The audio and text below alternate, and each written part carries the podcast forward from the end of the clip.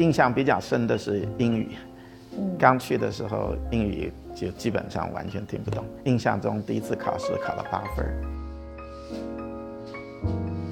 到大学里面，想法就很简单，就是说我以后要成为一个优秀的数学研究人员，甚至还有一个特别具体的目标，希望成为中国最年轻的数学教授。要了解更。能更好的理解中国的经济，能更好的，呃，不仅仅是了解中国的经济，还为中国经济未来的发展来设计方向。那时候特别狂妄，一个一个二十多岁的孩子就想着设计这个未来的经济发展的方向，但是那种那种动力是在那儿的。就是从玉泉路到清华走了这么多年，绕了好多的。本来只有几里路。对，本来只有几里路，结果先是到美国，然后到香港，然后再到。本期播客我访问的是著名经济学家、清华大学经管学院院长、弗里曼讲席教授白崇恩老师。白老师曾多次获得孙冶方经济科学奖。目前担任“十四五”国家发展规划专家委员会专家委员，是中国经济五十人论坛成员、学术委员会成员，中国金融四十人论坛成员和学术委员会成员，中国信息化百人会成员。白老师不到十六岁就考入中科大数学系，留美三年拿到数学博士。为了寻求中国经济发展的答案，他又到哈佛大学攻读了经济学博士。回国以后。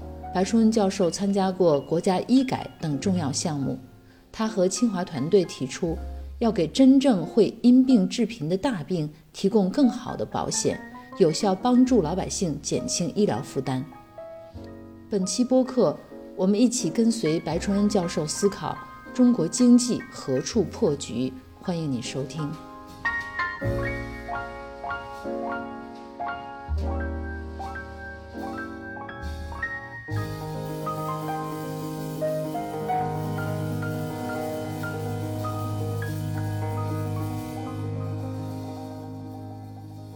老师，您是出生在一个教师家庭哈？对。您后来又一直这么多年都做教师工作，这个是有关系的吗？有很大的关系。嗯。我父亲从一九五二年大学毕业就开始做教师，嗯，然后一直到他退休，但中间有一段时间，六九年到七八年，我们全家下放到农村，那一段时间就跟农民一起干农活，嗯，啊。然后干了几年以后，又到当地的农村的中学任教，啊，还有一段时间我在他的班上，就是 我母亲也是呃，之前不是做教师，然后到农村以后，先是做小学教师，我也是在他的班上，嗯，到后来又去做中学教师，我又在他班上。所以有有一段时间，我父母对我的监督是是完美的，三百无缝连接。无缝连接。那真正到了农村，看到的是什么情况？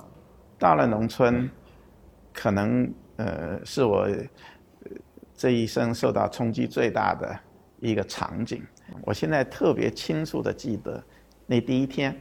啊，一九六九年十一月二十六号，我的现在其实我记忆很不好，但是这个日子记得太清楚了。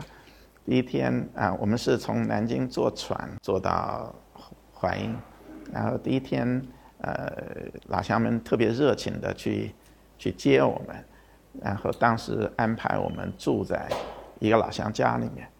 啊，首先这个对我们就是一个冲击，因为走之前，他们告诉我们说。那房子都准备好了，你们房子也盖好了，你们去就搬进去住了。结果到那呢也没有房子，那么就找了一家嗯那农民的家里面，他们家孩子特别多，七个男孩两个女孩，房子多孩子多嘛，所以弹性大。当时就是在他们这样挤的情况下，给我们腾出来啊一两间房。我的印象是，那个房子。一出门就是猪圈，啊，所以对对一个城里来的孩子还是觉得很不能习惯嘛。啊，我特别清楚的，我问了我母亲一句话，我说：“妈，我们以后就住这儿嘛。”现在想起来，那是一句特别特别残酷的话。对母亲来说是不太懂事，是孩子太不懂事。嗯，当时您几岁？六岁，但是农民特别热情啊！我我记得那天晚上啊，他们烧了一桌菜，就是那最好的东西就是豆腐烧青菜。在众多的农民的围观之下，吃了一顿晚饭。啊，吃完晚饭以后，啊，队长啊就把我扛在肩上，带我到花生地。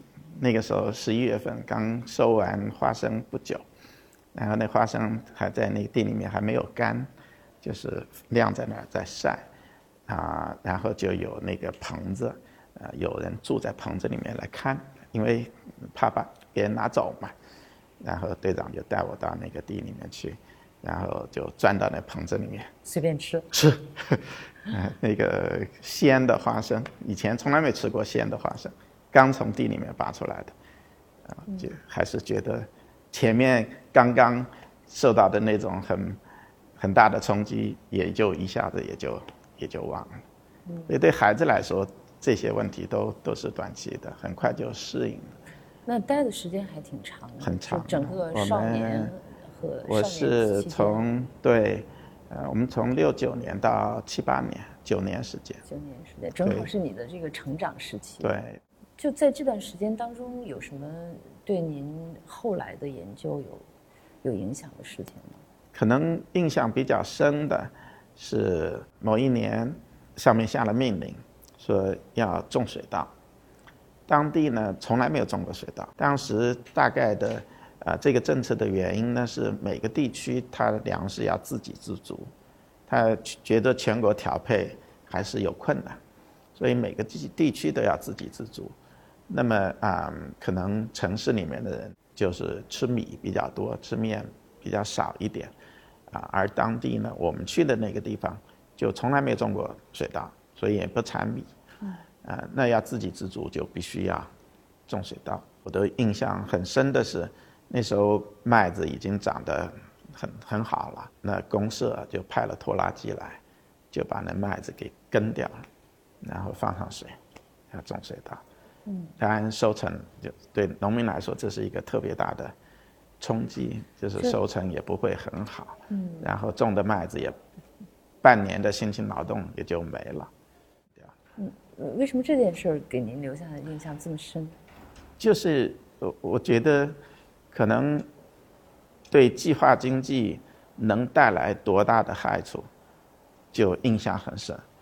本来农民他自己知道种什么最好。尽管困难，尽管到了啊春夏之交的时候，青黄不接的时候也吃不饱饭，但是呢，他还有个预期，他会麦子马上熟了，对麦子快熟了，他能够接得上，但是突然就来了这么一个命令，然后就就把这个就都变了。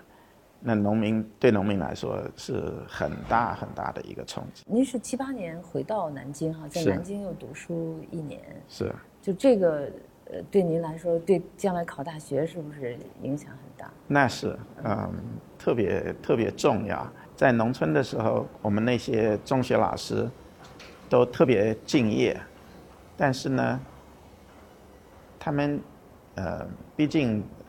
呃，自己受的教育也不一定就是特别好。就在农村的那个中学，有一些教师是就叫做代课教师，他也没有受过特别好的训练。呃，有的也就是之前的初中生、高中生来教我们。就虽然有父母一直无缝管教，是 他们只能教我英语和化学。但是英语因为在农村学得很晚，仍然是学得很少。我化学成绩一直不错，就是因为我我父亲教化学，所以他还能教我。然后到了到了南京那一年，一下子师资的质量有了大幅的提升，同学呢也是竞争力更强了，所以啊也也对对我也应该也也有帮助，啊，所以很多，我我我觉得那一年，从从考大学的角度，那是特别重要的。呃，如果没有那一年，肯定是啊考不到好的成绩。那也就是一年而已啊，您就能考到科技大去读书？一年很重要，本来高中就只有两年，所以高中的一半。印象比较深的是英语，嗯刚去的时候英语就基本上完全听不懂。第一次老师叫我站起来答问题的时候，就特别呃不好意思，因为完全答不出来。印象中第一次考试考了八分哦。也是百分之的吗？百分之的，百分之的考了八分。那您后来高考考了多少分英语？英语考了七十多分。从八分？对，从八分到七十，英语七十多分，当年已经是特别高的成绩了。那是。呃，就是，我不知道算算是呃，至少在我们班是最好的。就一年提这么多分是靠什么？靠这种刺激，可能也是说从小。尽管在在农村教育的质量不是很高，但是这种要强要强还是还是在那，所以就不能容忍。我想之所以没有放弃，说尽管高考打打打折，呃，之所以没有放弃，可能也是说要争口气，要学那个 八分之耻，对，要学那个八分之尺，所以最后还还不错。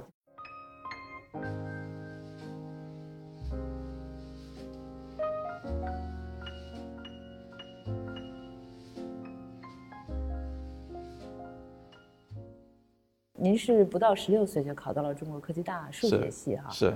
呃，那时候选择数学系的原因是什么呢？特别简单，嗯，就业好。就业好。数学就就业好吗？这里面有很多原因。嗯。一个呢，呃，中国科技大学是隶属于中科院的大学，中科院呃科技大科技大学的毕业生很多，那时候是分配工作嘛，是。很多分配都分配到科学院的各个研究所。那当时我父亲给我做的分析就是，数学研究所一定是在城市里。另外，当时科大招生特别积极，嗯，啊，可能当时科大是唯一的一所国内的高校，是派着老师去考生家里面去，去做说客的。哦，这又是一个，这又是一个印象很深的事儿。那时候高考成绩已经出来了，然后也高考完了就可以放松放松。高考后第一次去看电影。在看电影的时候，屏幕上那时候还会有通知，就是在屏幕的边上，它会显示出来打字幕，说白崇文，你家人来找你。然后看了一半的，我已经完全忘掉那电影是什么了。看了一半的电影出来，你知道是什么事儿吗？不知道。我不知道什么事儿，只知道家里人来找我。然后呃，我哥哥告诉我说，呃，科大有一个老师到家里来了。哇，好兴奋啊！一个大学老师 来找我，回去以后，那时候对大学还是觉得很遥很很对大大学老师觉得是非常了不起的人，从来没见过大学老师，那是第一次见大学老师。然后那个老师也很耐心跟我们解跟我解释，动员你上他们的学校，对动员，而且他也动员我上数学系。嗯，啊，当然也跟考试成绩有一定的关系。考的特别高吗？数学还不错，这应该考的不错。嗯，我印象是满分。满分呐！对，哦哟，那个老师也劝我读数学，然后我我我父亲也做了这一番分析，说这个就业会不错，至少会在大城市，嗯，所以就也不讨厌数学。嗯，那那个时候您对将来学数学未来是怎样去发展有一个憧憬吗？有啊，非常。其实还有另外一个影响因素，就当年我们对科学。就经过动乱以后，那么多年没人去做科学研究，但是在动乱期间，还有那么几个凤毛麟角的人在做研究。比如说陈景润，陈景润，数学数学的；杨乐、张广厚学数学的。那我们上中学的时候，这个陈景润那个对他的报道，还是对很多孩子有很大的影响的。是。所以嗯，觉得学数学挺好。上了大学以后。就是当时哥德巴赫猜想嘛，是是谁叶烈写的吗？还是是徐迟啊？徐迟对对，就是一个报道文学，徐迟写的那个，当时还是很呃鼓舞人心的，就是让很多我相信那个报道让很多孩子选择以后去学数学。到大学里面想法就很简单，就是说我以后要成为一个优秀的数学研究人员，啊，甚至还有一个特别具体的目标，希望成为中国最年轻的数学教授。其实这个目标如果顺着走下去的话，也就比较容易实现了，是吧？有可能，但是最年轻这个不一定能做得到。但是如果一直顺下去的话，应该还早就是了，早就实现。应该有可能。嗯，那个时候中科大在国内是鼎鼎有名的学校，是吧？就是可能在南方尤其是这样子啊，就是我们那一届江苏的考生里面。应该是考的比较最好的，都去了中科大。班嘛，就是当时有少年班，对。一些很有名的神，所谓神童啊，对对，是也也就是跟你们在一起，是他们是呃一年级是单独上课，然后之后就分到各个系里面跟其他人一起上课，啊，那个是一个影响，我觉得更大的影响还是就是当时对科学的崇尚。嗯，那当时我具体记不得哪年了，就是全国科学大会开了，然后就，就说科学的春春天终于到来了。对。那么人们对孩子、家长都是对科学特别崇尚，所以去科大是一个特别自然的一个选择。那时候的气氛是怎样的呢？学校里面？学校里面气氛，就是要认真学习，就是特别简单的气氛，认真学习。当时。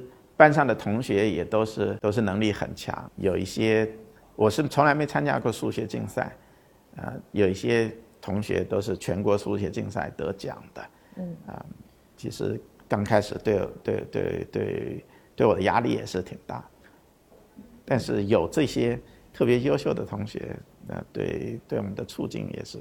非常好。嗯，您上大学的时候就获得了郭沫若奖学金，嗯是吧？就是说明可能您跟他们比也不弱呀。对，后来是就是第一年的时候觉得有一点压力，有一点，有一点大，但是慢慢的就是总是可以，总是可以追到前面，总是可以追嘛，对吧？就每次追都能追到前面去。就偶尔偶尔。嗯嗯，对，后来就是郭沫奖学金是通常是毕业生。啊，给授予呃每一个学科的这个学的老师认为学的比较好的毕业生。就白老师，您特别的谦虚，要斟酌这个用词，就是那就应该算是一个最高奖学金了。对，咱科大是最高奖学金。嗯，对。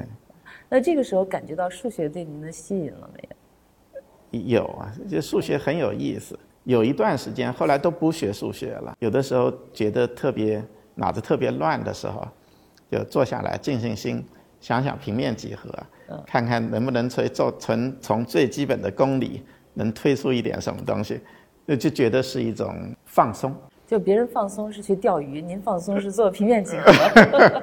现在已经不是这样了，曾经有一段时间是。嗯，后来毕业之后就去了中科院数学所，是吧？对。啊。就没有参没有选择去工作，而是选择去做研究，是怎么考虑？嗯，还是要去做数学教授？还是想做数学教授？对，那时候呃，大学的老师对我也很很关心。嗯，然后就其实科大的学生最后很多都到科学院来读研究生。嗯，啊，那时候的科大研究生院和科学院的研究生院是。一套班子两块牌子都在玉泉路，就现在那个中科大，呃中中科院大学的那个地儿，所以读研究生是挺自然的一个选择。然后学校老师也做这样的建议，就去就去考试嘛，考试考上了就去就去读了。没有没有没有，如果不不读研究生呢，可能是一件呃意外啊，读呢就是很正常。那在中科院读研的时候，生活跟大学时候差不多吗？呃，很不一样。嗯，那时候可能本科的基础还不错，所以那段时间不是好学生，啊，经常 逃课。看来看来就太简单了，是吧？呃，经常逃课。嗯。然后逃课呢，到学期结束的时候，恶补一下，也也也能也能过关，对，所以就嗯，那跟大学不一样，大学的时候还是挺认真的念书的这，说明呃中科，这说明中科大的基础很好，中科院要求不高。也不是，基础还是不错。到了研究生阶段，老师还是希望大家自觉的学，嗯、可能遇到我的不自觉的学生就 不是太好。那您的方向是读研的时候？读研的时候开始就学基础课，嗯，呃，我的导师是研究微分几何的，当时也没有开始做研究，就上课，然后嗯，还是在学习？还是在学上课是一部分，另外呢也也也看看杂书，还有就是特别不务正业的，就是关心关心国家大事，关心当时就到处都在讨论经济怎么经济改革啊，到底以后要怎么样啊？那时候对这问题不感兴趣的学生可能很少，只不过我可能关心的有点太走火入魔，然后就想说，那我就干脆就去学经济学吧。就在中科院数学所的时候，在中科院数学所的时候就就产产生了这个想法。对，是有什么事情触发了吗？其实不是想不起某一件具体的事儿，就是整个的氛围，就是呃大家都在谈这些事儿。是八三年您到我的中科院八三年，对，八三年在八五年之间在研究生院，中科院研究生院读书，就是整个的社会就有这种氛氛围，去讨论中国的未来，包括经济的未来。那个时间是中国从计划经济向这个市场经济转轨的这个刚开始起。对，刚开始，当时价格改革都还还在摸索中，所以后来也遇到了很多的问题，所以那么人们就感兴趣，因为问题太多了，嗯就感兴趣。对啊，那就是说摆在您面前的方向还是挺多的，是吧？比如说，有的人可能去喜欢文学去了，有的人可能是就喜欢呃其他的东西。为什么您是最后选择了经济学这个方向？嗯就是对经济问题感兴趣。嗯，对经济问题，希望啊不不是只是呃就是吃了中饭以后，然后跟同学们聊一聊那种感兴趣，而是说希望能够系统的学习经济学，能够想得更全面，能够想得更有系统性，啊，来找到一个能自己能够满意的一个答案。那您那个呃最年轻的数学教授的梦想呢？那就就呃就暂时搁就置了。呃就搁置了，呃，就觉得找就觉得找到了一个更有吸引力的事儿。嗯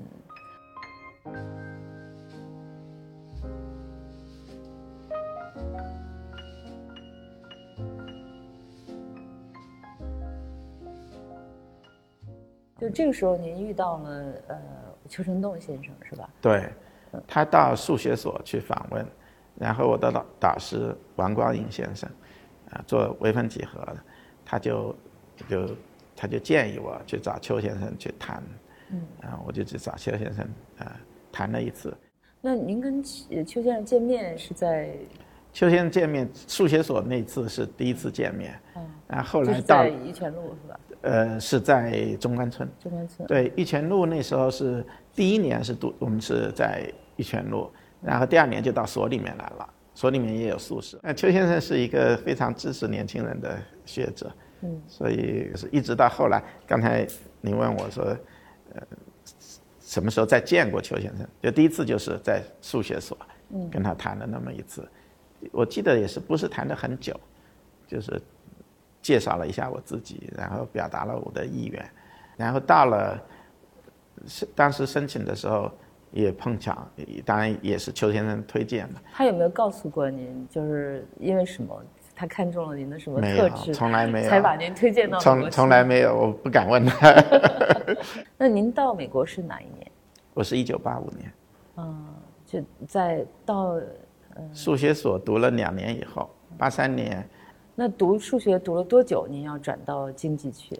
我见到邱先生的第一次，哦，就是到那儿的第一周，然后自然就去就就去求见邱先生，然后他然后到那儿我就跟邱先生道歉，第一句话就是邱先生不好意思，我得我想转学。那这个您您去讲这个话之前没有犹豫吗？因为因为邱先生当推荐当然你去有啊读数学，当然有见了面儿，第一下就就第一句话就说我不想读数学了。当然有啊，但是我觉得还是一方面可能也是迫不及待，另一方面也还是觉得要诚实的告诉邱先生，我感觉邱先生是希望你是一个很对他很坦率的一个人，嗯，所以我就把我的想法告诉他了。你见面一第一句话就说对不起，我不想学数学了。呃，对，差不多就是第一句话，可能前面有一点寒暄，那些都忘了，但是实质的话就是这个，就说邱先生，我想转学经济学，啊，邱先生就说他有你失望吗？没有。我没有感觉到他有，那他呃，我这一点特别感激他，就是他非常，呃，没没让我感觉他有不快，啊，另外呢，他马上就说，那你既然这样，那你就学，现在在数学系读研究生嘛，那你就读一些跟经济学关系比较密切的数数学，啊，跟他学就会是，呃，很比较抽象的纯数学研究，跟经济学的关系不那么大。那他就介绍我去读数理统计，啊，在经济就还是在数学系，还在数学系，在加州大学圣地亚哥分校没有统计系，这统计系的统计学的教授都在数学系，所以他就推荐我说你去学数理统计，然后还介绍呃一个数理统计的教授给我，所以他给我呃呃不不让我不需要说一个一个敲敲门说去求这些教授，他给我介绍了一个教授，嗯，这个教授对我也很大的帮助。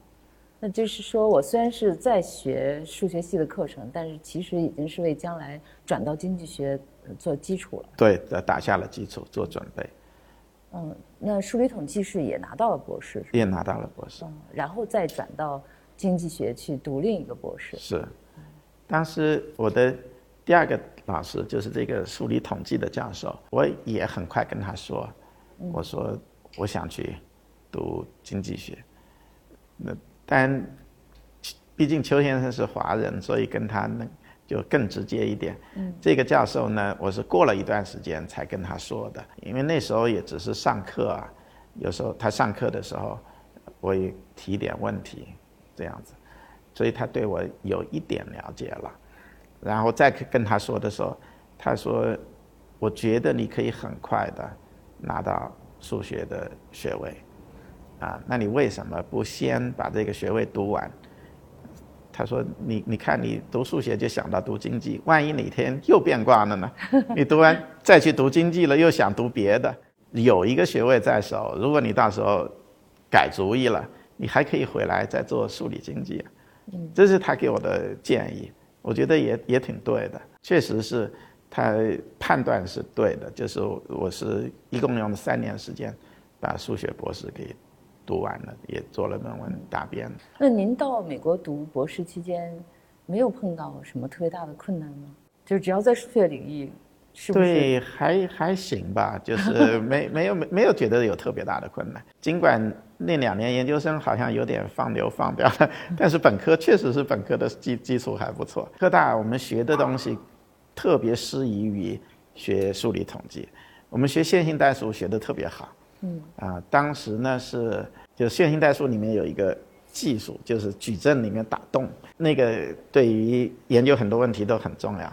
当时我们的课本也是很好，教师也很好，都全国的数学界有一个学说法叫“科大学生会打洞”，就是那个技术都是掌握的特别好的。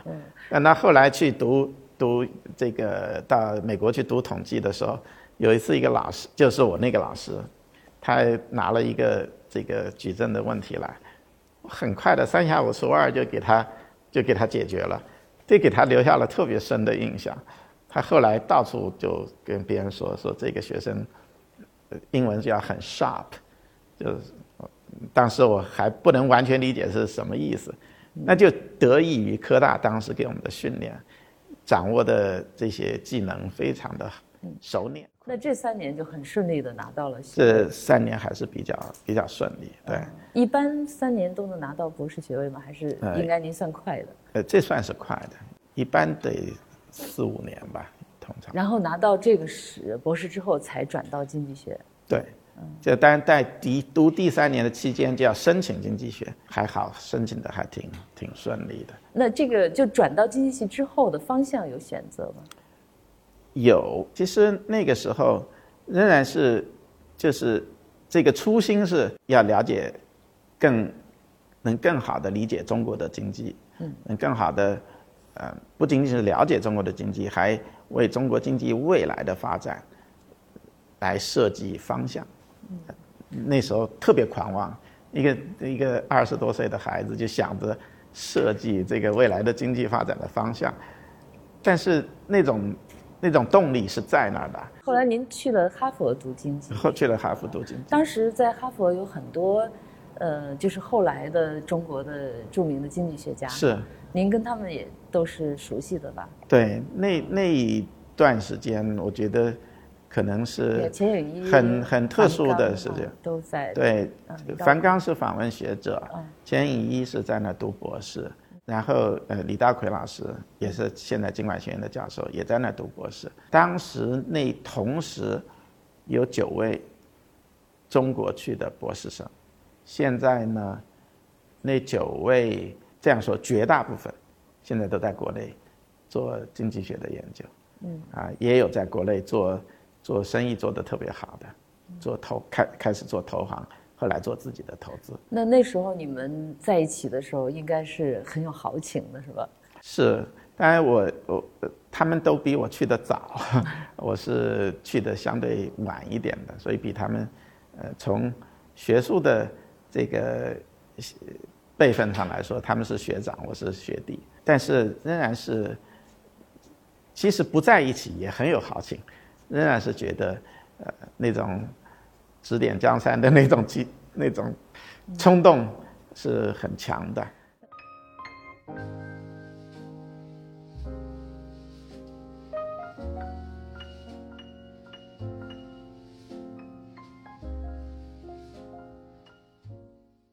那您选择的方向是什么？当时呃选择方向是研究劳动力市场。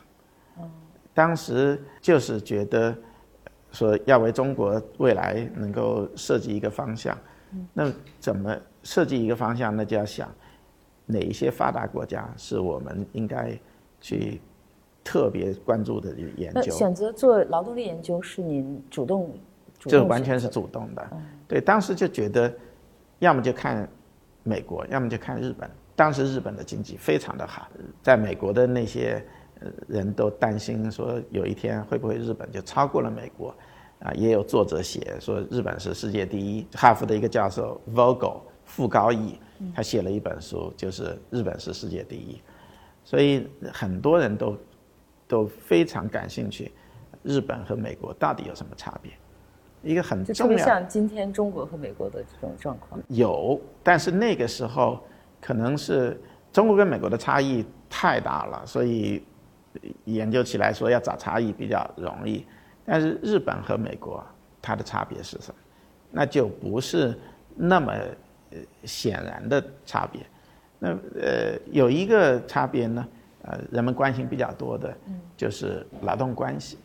日本的劳动关系是比较稳定的，是大部分员工，尤其是大企业的员工，就是终身的为一家企业干活，而美国呢，劳动力市场上的流动非常的大。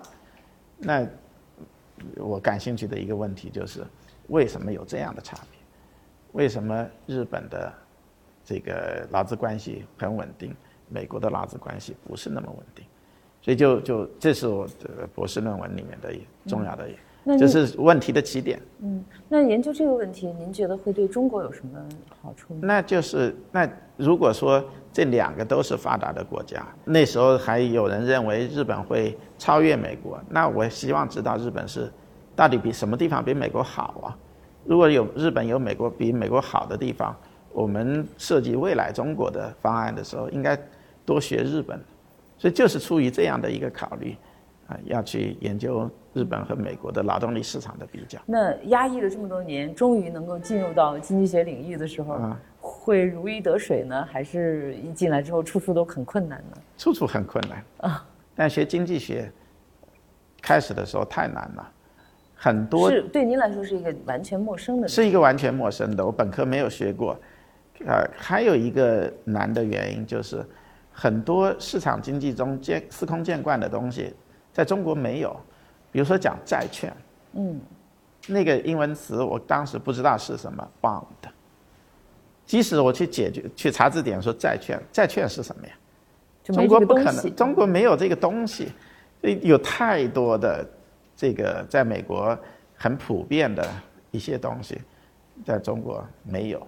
那这些在经济体系中，它又起到很重要的作用。你没有任何直观的感受，嗯。就从课本里面去了解它。那这个没有一个对应感性认识的一个对应机对制，对对，所以你就呃开始学的时候就就很困难。另外呢，人们呃说学数学对学经济学有帮助，我我的体会是有帮助，肯定有，它呃培养你的逻辑思维，嗯，然后呢有一些数学工具在经济学里面很有用，但是呢它也有产生障碍，就障碍就是数学里面要求这些东西特别的严谨，你做的两个结论之间一定不能有矛盾，否则就就不相容。但在经济学里面呢，他为了解决这个问题做的模型，和为了解决那个模型解另一个问题做的模型，它可以是不一样的。这两个模型放到一起，它是互相矛盾的。那我们开始两个都成立，两个都一定程度上都成立。嗯等会儿我们会讲，一会儿我讲这个，就是对一个学数学的人来说，完全不能容忍这个事儿，就说这是错的呀！你看这个跟那个有矛盾，那就就觉得不能容忍。但后来呢，慢慢的对数经济学了解了以后，觉得啊，原来是你研究任何，因为世界太复杂，研究任何一个问题的时候，你不可能考虑所有的因素，你要考虑最关键的因素。那么针对第一个问题，最关键的因素是一二三四五；针对第二个问题，最关键的因素可能是五六七八九。那这两个模型自然就不一样，因为你聚焦的问题是不一样的，那个最关键的因素也就是不一样的。那你不能期待它两个是完全是相容的。那这个就开始的时候特别反感，觉得这个怎么能这么不严谨呢？怎么能这样子呢？呃但后来才才接受，您的导师是一位诺贝尔经济学奖获得者，是吧？是跟随他学习学习有什么特别的感受吗？他是一个首先很严谨的、特别严谨的一个人。嗯，他给我们，我们跟他的接触呢，就是啊、拿出一个问题去跟他谈，问他值不值得研究。啊，当然你要做，已经对这个问题的研究已经有有一定的做了一一部分了，他会批评你说啊这个不值得做，那个值得做，然后最后选一个题目，之后呢再去每每过一段时间有了一定的进展，就去跟他报告，最后写出一个初稿再再大家看，他会严谨到。我现在很可惜的是，我没把当时的这些留下来。就每次交一个手稿给他，他都在红笔在上面标注了很多很多的东西啊，很认真的给我们提出来这些各种各样的问题。这是另外呢，他是嗯对经济转型嗯特别感兴趣，尽管他研究的是纯理论的，但是他对呃不仅仅是中国的经济转型，他对啊、苏联和其他的转型国家，东欧的那些转型国家也很感兴趣。但是哈佛还有一个教授是库尔科尔奈 （Janos k o r n 一个匈牙利经济学家。嗯。啊，他就是研究计划经济研究特别好。呃，他提出了短缺经济、啊软预算约束等等，啊这些对于研究计划经济都特别重要的一些思维的框架。啊，他是哈佛的教授，然后我的导师就跟他有有有讨论，啊，他们啊都对这个转型的问题感兴趣，所以那时那刚才我们说有很多有几个中国学生在那儿读书读博士，呃，最后很多人都选择他们俩做导师，啊，钱老钱怡老师、李大奎老师，都是选择他们做做导师。就大家在哈佛学经济学的目的，还是基本上有一个方向，是要将来为中国服务。我我觉得这几位都都有这样的想法，啊，都有这样的想法。嗯您也是这样想？我也是这样子。那我去之前就是这样想，然后去了以后，那个环境更使得你这样的想法更强烈。您做的这个劳动力的这个研究，最后的结论是什么？这个结论呢，呃，一个就是说劳资关系是否稳定，它会影响人们在在工作期间他的选择获得什么样的技能。如果说劳资关系很稳定呢，他就更愿意来获得专门技能，就是对这个企业的专门的技能。这些专门技能呢，离开了这个企业就贬值了，但在这个企业内呢，非常有用。而且会逐渐升值。它会逐渐升值。它的另一个选择就是获得一般性技能，这一般性技能是到哪都管用。嗯。但是在这企业内又不是，因为它是到哪都管用，所以在任何一个企业内价值又不是那么大，所以就有这样的权衡：你到底选择是是获得专门技能，还是获得一般性技能？嗯。那么这种劳资劳资关系的稳定性就会影响人们的技能的获得。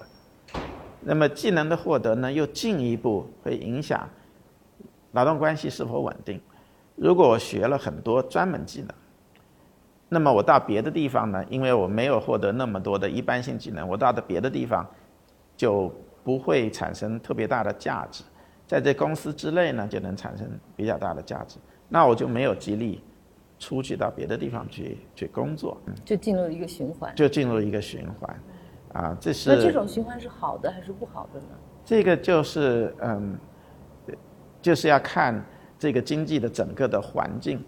如果说经济的整个的环境是啊变化波动比较大，你这你在这工作的这个行业，未来慢慢的不那么重要了，那人就应该换工作，因为在这儿的产出低了，他就应该换工作。这时候，如果你过去获得的技能，是专门的技能，那就浪费了。嗯，你换了工作以后，只有一般性技能，才能更加有有价值。前段时间中国有这么一件事情，就是收费站解散，嗯，然后那个收费站的员工就是哭诉说，我这么大岁数了，我只会收费，我出去能做什么？是这个是就是您说的那个专门技能，对，呃，但是没有一般性技能的人，对，就是这样的，对，所以如果面临发展转型、呃发展快的时候。这种情况可能就会被动。对，那还要看你这个公司，它是不是调整的也很快。如果说这公司在经济转型的时候，它也跟着转，那这个公司还会继续存在。你在这公司里面的一些专门技能就还可以继续使用。那就是大家一起转。大家一起转，所以这里面就是，如果说你的经济模式是经济模式式中的某些特征，使得每一次新的东西出来的时候，都新的公司来做。而不是老的公司转型，那人就还要要改变他的雇主，啊，所以有很多东西交织起来，它会影响这些决定。当时我们的研究还是说日本的关系会发展的很好，但现在看它又有啊又有很多的问题，可能就是啊在我们那个研究的时候没有特别多的考虑创新的可能性。尤其是颠覆性创新的可能性，那么就如果你不考虑颠覆性创新的可能性，那么日本的那个可能就会更好。但是美国有很多颠覆性的创新，这个就啊就就使得啊美国在某些方面它它比日本有优势。那对于经济发展来说，是取哪一种模式更好呢？从中国的角度，嗯，我觉得人们倾向于。会比较短视。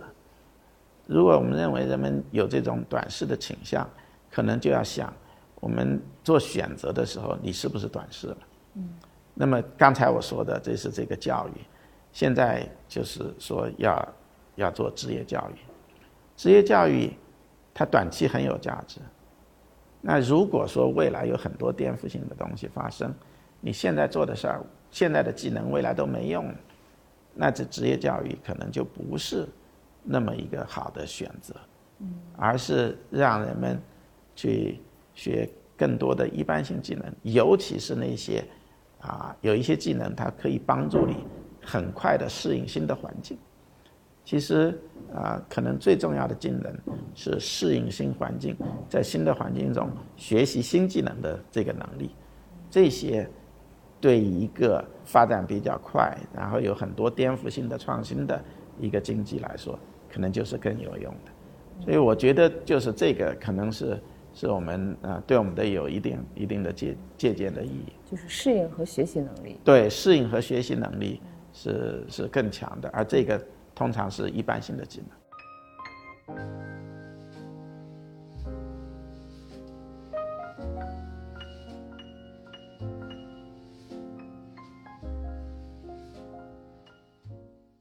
那零四年您来到清华啊？对，是怎么样的一个契机来到清华的？这也是有有很有意思的一个事儿。嗯，其实当时经管学院。呃，清华的经管学院是后起的，是吧？后建的，是跟国内其他的经管学院相比，也不是特别强的。尤其是其中的经济学，嗯，这个里面呢，就就我觉得很大程度上得益于我的同学。啊，刚才我们说的在哈佛读书的那里面，钱钱怡老师、李大奎老师都是清华毕业的。啊，我在那儿还有一个朋友，他是在啊 MIT 读博士。